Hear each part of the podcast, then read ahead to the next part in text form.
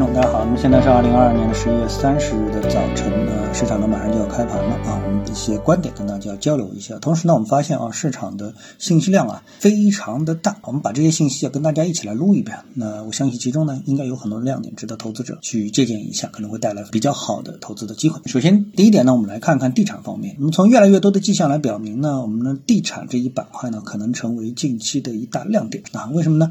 因为我们在隔夜我们看到啊出现了非常多的公告，这些公告呢都包括啊地产啊真的是拿到钱了。比如说福星股份公告，拟向不超过三十五名特定投资者非公开发行股票，募集资金，你用于公司房地产项目开发。还有呢，像这个龙湖成功的发行了二十亿的中票。还有一家呢就是绿城中国，标题呢是华东最从容的地产商又将拿到一百一十亿，前十个月已经是发债了两百亿元。内容我都不用看啊，我就直接看标题我就知道，哎，这个地产啊，它的这个火爆的基础啊，第一有了。基本面，第二题材刺激，基本面不行啊。我们说这个题材跟基本面混为一谈啊，就是这基本面有了。然后呢是它的价格。那么我们在昨天的节目当中也给大家谈到了这个地产啊，很多价格啊都是两块、三块、四块，最高五块多钱这个涨停的股票，也就是说积攒了大量的做空能量释放殆尽的股票。那么不管他们是熊市反弹啊，还是基本面出现重大的改观，出现一波。大行情可能性是非常大的，觉得这一个波行情啊，这个地产的这波行情还是值得投资者，特别是比较有进取心的投资者，可以积极的关注一下啊。这是我们看到这个第一波的板块。其次呢，我们来看一下第二波。第二波呢，隔夜呢还有一个消息呢，是指大飞机，大标题呢是 C 九幺九大型客机获颁生产许可证。我们都知道这个飞机啊，已经谈了很多时间了，一直也没有正式的落地。那么这次落地呢，应该说一旦成功啊，我们也知道啊，我们像这个欧美啊，空客也好，波音。银行买飞机一买啊，就是上千亿元，几百亿、上千亿的买啊。如果说这资金能够给到我们自己的企业的话，给到我们自己的产业链的话，那公司的这个产业链的回报将是异常巨大的。所以呢，我们说隔夜啊，又给我们提供了一个非常巨大的一个消息：C 九幺九颁布了生产许可证啊。这一点呢，我觉得大家呢也是要特别注意一下啊。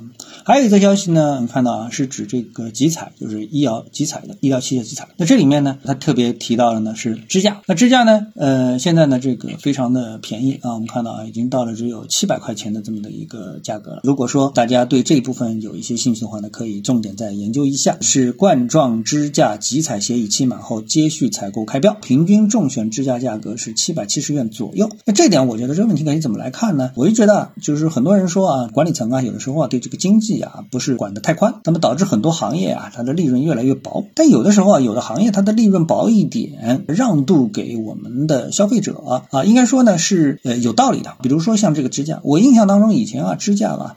最贵的时候，我不知道我有没有记错啊？很多年前啊，是两万块钱一个支架，现在呢跌到了七百七十块钱。虽然呢这支架肯定是国产的，但是它的质量到底是不是差到完全不能用呢？或者说有的人就是迷信进口的这种医药产品，说哎稍微让渡个可能的几个百分点的质量，然后呢你的消费的啊负担，这个负担会大大的降低。你到底愿还是不愿意呢？我觉得啊，无论是从国家的医保资金的角度，还是从个人的承担这个医疗费这个角度来说，其实这都是一件。好事都是一件好事。那么由此呢，推广到，比如说教培行业啊，等等啊，这个之类的很多行业，他们的这个暴利啊，我觉得是没有什么太大道理的啊。这个国家管这些行业，我觉得道理是非常，其实是非常充足的。我们应该这个充分的理解跟支持，就这一点。至于对这些医药公司是不是形成利空，我觉得这是另外一件事情。就比如说你买了教培的股票，然后跌到了百分之九十五，你要怪这个国家去管了这一行业，那这是你自己对这一行业的本质没有认识清楚，这并不是这个行业的错误，也。不是管理层管制这些行业的错误啊，我个人是这么认为的。还有其他的呢，对这个市场有影响的一个消息呢，就不知道大家是不是注意到啊？油价在最近一段时间呢，一直是处于下行的一个状态。俄乌发生冲突之后呢，油价最高是到了这个布伦特原油啊，最高到了一百三十九这个位置，现在呢已经到了八十五，昨天是最低到了八十，然后呢，慢慢的现在都在一直在下行啊，而且呢非常低迷。但是呢，